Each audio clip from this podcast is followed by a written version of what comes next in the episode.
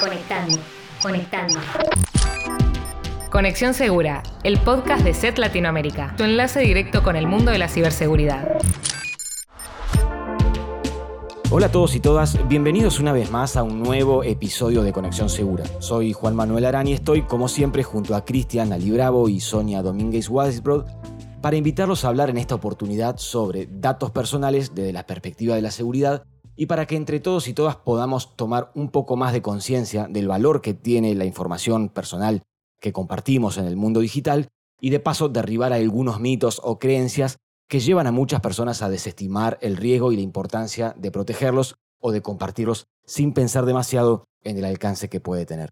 Para no estirar eh, mucho esta introducción, les cedo la palabra a Cristian y a Sonia para que nos den un adelanto de lo que vamos a ver en este episodio. Hola Juan, hola Sony, ¿cómo están? Bueno, en la primera sección vamos a ver por qué se dice que los datos son el nuevo petróleo, para entender el impacto que tienen los datos y por qué son atractivos no solo para los cibercriminales, sino también para las empresas. Hola Juan, Cris y a todas las personas que nos escuchan. Sí, además de esto, vamos a estar repasando cómo son utilizados los datos personales por los cibercriminales para entender un poco más de esto que mencionaba Chris sobre el valor de los datos y también vamos a repasar qué pasa a nivel regulaciones en la región y cuáles son los derechos que tienen en general las personas y que tal vez muchos desconozcan. Bueno, creo que está todo dicho, así que vamos entonces a empezar por el principio y a responder por qué se dice que los datos personales son el nuevo petróleo.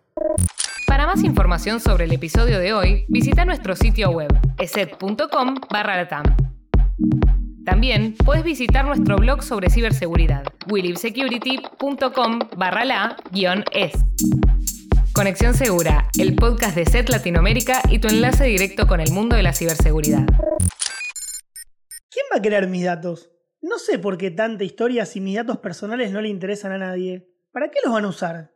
¿Qué pueden hacer con eso? Bueno, algunas de estas frases, por no decir todas, las escuchamos lamentablemente con muchísima frecuencia. Y lo cierto es que entre el desconocimiento, el poco interés sobre el tema y la falta de recaudos, se arma un combo explosivo cuya onda expansiva es mucho más grande de lo que pensamos. Eh, porque ahí, para encender la mecha, están los cibercriminales, que sí le dan el valor que muchas otras personas no a los datos personales. De hecho, se dice de manera coloquial que los datos personales son el nuevo petróleo. Ahora bien, ¿hasta dónde puede llegar el valor de nuestros datos personales? ¿Qué hay detrás de este interés por parte del cibercrimen? ¿A qué deberíamos prestar mucha más atención como usuarios? Bueno, hoy vamos a tratar de desenmarañar todos estos interrogantes y sobre todo intentar generar conciencia de por qué sí es importante proteger nuestros datos personales. En primer lugar es importante saber que los datos sí son valiosos y que se compran, se venden y hasta son utilizados como moneda de cambio. Y no solo por los cibercriminales, ¿eh? para cometer algún delito o fraude, sino que también diversas empresas, en su afán de ofrecer publicidad, cada vez más personalizadas, quieren hacerse de nuestros datos. Pero para que nuestros datos no sean utilizados de manera indiscriminada, es necesario primero conocer nuestros derechos en torno a su uso, como por ejemplo el derecho a ser informado de que los datos están siendo recopilados y utilizados, el derecho a poder acceder a todos los datos recopilados por una empresa, el derecho a retirar el consentimiento otorgado a una empresa para conservar esos datos, el derecho a oponerse al procesamiento de más datos y tantos otros derechos que en la última sección de este capítulo vamos a profundizar mucho más. Una práctica clave en este punto son los términos y condiciones de cada aplicación o servicio digital. Pero vamos a ser totalmente sinceros. ¿Quién se toma el tiempo de leer los términos y condiciones que debemos aceptar cuando utilizamos un servicio digital? La verdad, acá no vale mentir. Hace unos años, de hecho, el New York Times sacó un informe en el que revelaba que un usuario promedio de Internet tardaría más de 70 días en leer los términos y condiciones de todas las aplicaciones que usa y da clic en aceptar. Solo por poner un ejemplo, con Amazon, dice este informe, tardaríamos 9 horas en leerlos y plataformas como Spotify o TikTok se necesitarían más de 30 horas. Sí, sí, más de un día. Parecería, Chris, que toda esta información está hecha justamente para que no la leamos, ¿no? Entre literalmente la letra chica, la extensión, la complejidad del vocabulario y la cantidad de links que tiene, que a su vez te derivan a otros links, es mínimamente una tarea tediosa. Sí, sí, encima si tenemos en cuenta que el no leer toda esta información tiene sus consecuencias, realmente parece que estemos entre la espada y la pared, ya que es en ese momento en el que damos a aceptar que nuestra información deja de ser privada para compartirse con terceros dentro de la plataforma y también en muchísimos casos con empresas vinculadas, ya sea por cuestiones societarias o bien comerciales. Y déjenme sumar algo más. Supongamos que sí, que dedicamos más de dos meses a leer los términos y condiciones a conciencia y nos tomamos el trabajo de configurar sus ajustes de privacidad de cada red social. Acá estamos expuestos a otro riesgo, por llamarlo de alguna manera. Y es que por cada cambio o actualización de las políticas del sitio, nos estaría forzando a revisar cada una de las configuraciones elegidas para ver si se vieron afectadas por este cambio de política. Y acá voy a plantear un escenario exagerado, por así decirlo. Supongamos que alguien hoy nos está escuchando y dice, listo, no quiero más que mis datos sean utilizados por terceros, por el cibercrimen, me borro de Internet, cierro mis cuentas y chau. La pregunta que, quiero proponerles es, ¿es posible borrarse de Internet? La respuesta es no y sí. Y voy a explicarme porque si no parezco un loco. Porque desaparecer por completo de Internet es muy muy difícil, pero sí es posible minimizar la huella digital con algunos simples pasos. Que de hecho, me voy a tomar el atrevimiento de invitarlos a leer el artículo que escribimos al respecto en Willip Security y cuyo link está en la descripción de este mismo episodio. Acá podemos traer el caso de Google, que en abril de 2022 agregó nuevas opciones para eliminar la información de identificación personal de su motor de búsqueda. Me refiero a números de identificación o imágenes del gobierno, detalles bancarios, contactos, información personal y datos específicos como registros médicos. Pero claramente Google no eliminará los datos personales incluidos en artículos de noticias o bases de datos de registros públicos. Por eso me atrevo a afirmar que borrar nuestra presencia en línea es una misión casi imposible. Sí, totalmente Juan, y creo que es importante también prestar atención a las técnicas de recolección de datos públicos que existen actualmente. Eh, una de las más utilizadas son las encuestas, que si bien quiero aclararlo, son una herramienta legítima y muy útil para muchas empresas y personas en su trabajo diario, lo cierto es que también terminan en lista de contactos que pueden llegar a manos equivocadas y que pueden derivar en el uso de esta información personal, ya sea para campañas de phishing o para ser comercializadas en la dark web. Otra vía es la suscripción a newsletters, una muy buena práctica para evitar el uso de información personal en estos casos puede ser utilizar una dirección de correo electrónico dedicada para estos fines puntualmente o una cuenta de correo electrónico desechable especialmente si te estás registrando para algo que vas a usar una sola vez. Y ni que hablar con las cookies que recopilan nuestros datos tales como usuarios y contraseñas, digo, también es aconsejable deshabilitar el seguimiento de terceros. Como vemos, hay entidades, organizaciones y personas, como lo son los cibercriminales, que sí están interesadas en nuestros datos personales y le dan el valor que muchas veces nosotros no. Entender la real implicancia de que nuestros datos están expuestos es el primer paso para valorarlos y protegerlos como se debe. En la sección anterior exploramos la importancia de proteger nuestros datos personales, ya que son de interés tanto para empresas como para actores maliciosos. ¿Qué les parece si ahora ahondamos en específicamente cómo los cibercriminales utilizan nuestros datos para su beneficio?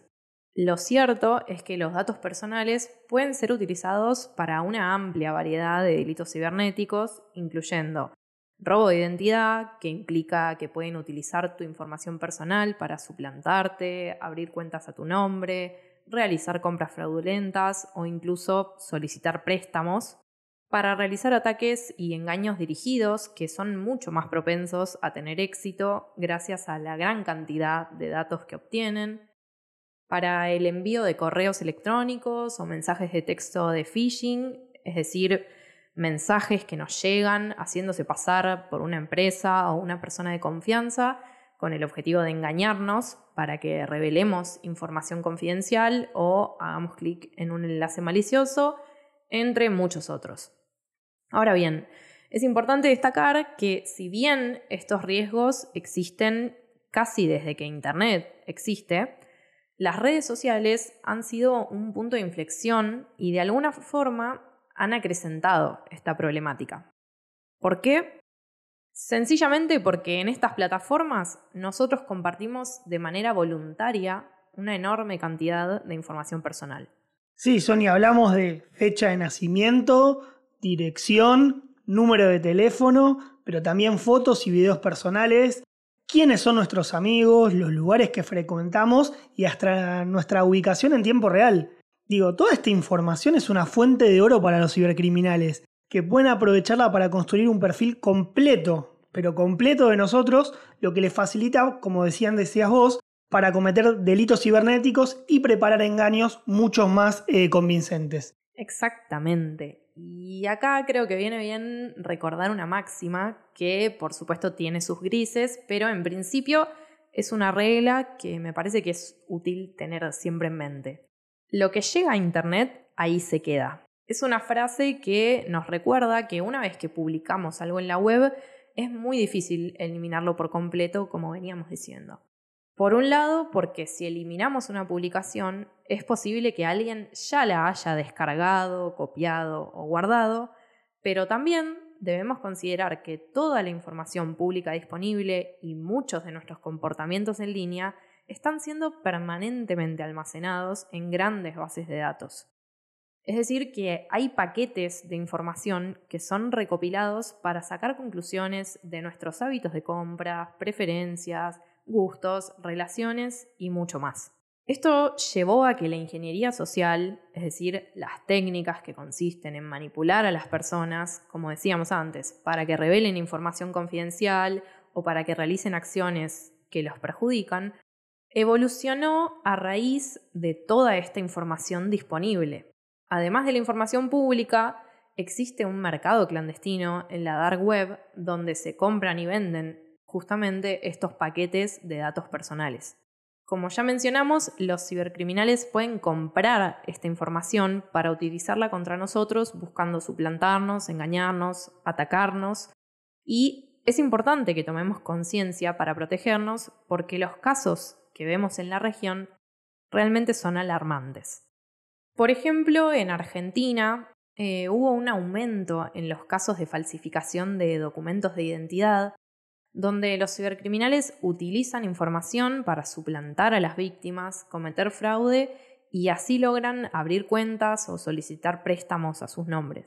Pero en toda Latinoamérica encontramos campañas activas de estafadores que, por ejemplo, utilizan información pública de perfiles de Facebook o LinkedIn para encontrar personas que acaban de perder su trabajo y, por lo tanto, les ofrecen falsas ofertas de empleos a medio tiempo, por ejemplo. Sí, y otro ejemplo a destacar podrían ser los cibercriminales que se contactan con ejecutivos de empresas, que son detectados gracias a la información pública en LinkedIn o páginas corporativas y por ende son blancos de estos correos y mensajes de phishing que, por lo general, contienen un enlace malicioso que, si se hace clic, pueden infectar un equipo con malware y, en el peor de los casos, hasta pueden llegar a comprometer toda la red corporativa. Sí, y por supuesto que las instituciones que almacenan grandes bases de datos personales no están exentas del interés del cibercrimen. En el último tiempo hemos visto muchos ataques dirigidos a instituciones de la salud, como un hospital en Chile que fue víctima de un ataque de ransomware, o una empresa de telecomunicaciones en México que fue víctima de un ataque donde se comprometió información de millones de clientes así como múltiples ataques a entidades bancarias, entidades financieras, que son reportados frecuentemente en toda la región.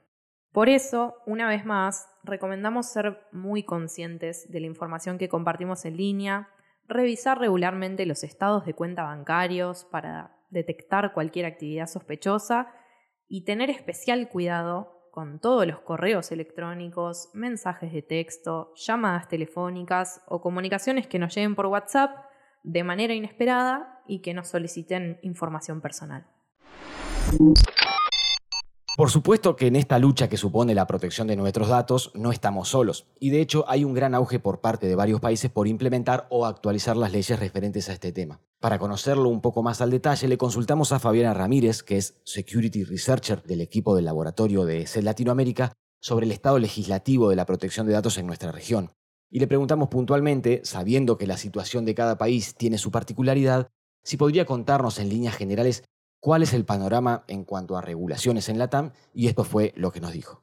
La mayoría de los países de Latinoamérica hoy en día están atravesando un proceso de actualización y reformulación de leyes de protección de datos. Casi todos los países cuentan con leyes de protección de datos, pero estas leyes ya tienen más de 10 o 20 años en el caso de algunos países. Esto, por supuesto, eh, es una complicación porque desde la creación de las mismas hasta la actualidad hubo un crecimiento exponencial de la tecnología y también un aumento del tratamiento masivo de información. Esto significa que la mayoría de estas leyes realmente se encuentran desactualizadas o no aptas para solventar ciertas problemáticas que se generan en la actualidad. Es por eso que, más que nada, después de que surgió el Reglamento Europeo de Protección de Datos, eh, los países de Latinoamérica se inspiran, por así decirlo, en eso y están atravesando este proceso de actualización. Se podría nombrar el caso de Chile, de México, de Colombia, que están tratando proyectos, así como también el de Argentina. En el caso de Ecuador, por ejemplo, en el 2021 sancionaron una ley nueva. Hay distintos ejes sobre los que se versan estas actualizaciones, por supuesto día a día van surgiendo nuevos, pero básicamente tratan temas como el traspaso internacional de información, qué entidad o qué país va a ser el soberano para la regulación de la información de sus ciudadanos. También se habla sobre la descentralización del tratamiento de la información y qué autoridades estarán a cargo del control. Y se hace muchísimo énfasis en lo que sería la primacía del consentimiento de los titulares de la información. Hay muchos temas, por supuesto, que atraviesan las leyes, incluso el de la inteligencia artificial, que es algo que hoy en día también está en auge, y que está muy relacionado con esta cuestión. Tal como nos contaba Fabi, en Europa desde hace algunos años rige el GDPR o Reglamento General de Protección de Datos, el cual terminó impactando a empresas de todo el mundo. Por esta reglamentación, las empresas, entre otros puntos, tienen la obligación de informar de una filtración de datos en un plazo de máximo tres días desde que dieron cuenta del incidente. Esto obliga a las empresas a tener planes proactivos para abordar las violaciones de datos. En un momento en que las filtraciones de datos son comunes, los ciudadanos deben saber que sus datos pueden verse comprometidos para que puedan tomar medidas preventivas. A su vez, el GDPR hace que sea obligatorio tener el consentimiento del usuario para la utilización de sus datos personales. La obtención de ese consentimiento por parte del usuario conlleva para las empresas u organizaciones ciertas responsabilidades, ya que debería asegurarle que esta información es recopilada por las personas correctas, que solamente son almacenados por un periodo de tiempo y que esos datos están cifrados. La normativa de protección de datos otorga una serie de derechos a ejercer, y si bien en cada caso hay una especificidad, le preguntamos a Fabiana cuáles son los principales derechos que los usuarios adquieren.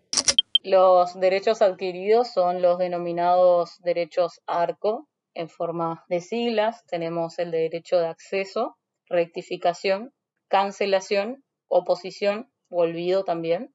Cuando estamos hablando de lo que sería el derecho a acceso es, por supuesto, que la persona pueda conocer y acceder a qué información es recopilada de sí misma. El derecho de supresión o cancelación, también conocido olvido implica que cuando el titular de datos así lo desee o lo solicite, siempre que sea posible y esto no choque con un interés público, su información debe ser eliminada de cualquier base de datos y nunca más debe ser accesible para cualquier persona o entidad que lo busque. Lo mismo para el caso de la rectificación, es el derecho de modificar cuando el dato existente ya no es correcto o haya caducado de alguna manera y también contamos con el derecho a la oposición en el caso en que el titular de datos no quiera que esos datos se recopilen, siempre que en realidad no sea una obligación, por ejemplo, estatal la recopilación de esa información. Por último, hay que tener presente que las empresas que no cumplen con las leyes de protección de datos pueden enfrentar una serie de consecuencias que van desde la pérdida de reputación hasta multas que pueden ascender a millones de euros o dólares y sanciones como la suspensión de sus actividades o la prohibición de procesar datos personales. Por eso, en este contexto, le preguntamos a Fabi si podría contarnos de algún ejemplo de casos de empresas que hayan sido sancionadas por el uso indebido de datos y esto es lo que nos contó. Un caso ejemplificativo sería, por ejemplo, que la empresa Google en el año 2023 fue sancionada por la Comisión Europea por alrededor de 4.000 millones de euros, eh, dado que abusó su posición dominante en el mercado, utilizando los datos de ubicación de los usuarios para mostrarles anuncios personalizados considerando que estos datos de ubicación fueron obtenidos sin el consentimiento expreso de los clientes. Esto permitió que pudiera utilizar esto en su beneficio o como ventaja frente a sus competidores. Bueno, amigas y amigos, hasta aquí llegamos con el episodio de hoy. Esperamos que haya sido de interés y que se lleven algo para pensar en relación a los datos personales, su impacto en la actualidad y el que vendrá con el paso del tiempo. Y además esperamos que poco a poco vayamos entre todos tomando más conciencia sobre la importancia de protegerlos y que este episodio haya contribuido un poco a entender el alcance que puede tener compartir nuestra información personal al primero que la solicita. Y como siempre, los invitamos a todos y todas a seguirnos en nuestras redes sociales. Pueden encontrarnos en Instagram, Facebook y Twitter como STLA o en LinkedIn como SET Latinoamérica. Así que desde nuestro lado los saludamos y los esperamos a todos en el próximo episodio de Conexión Segura.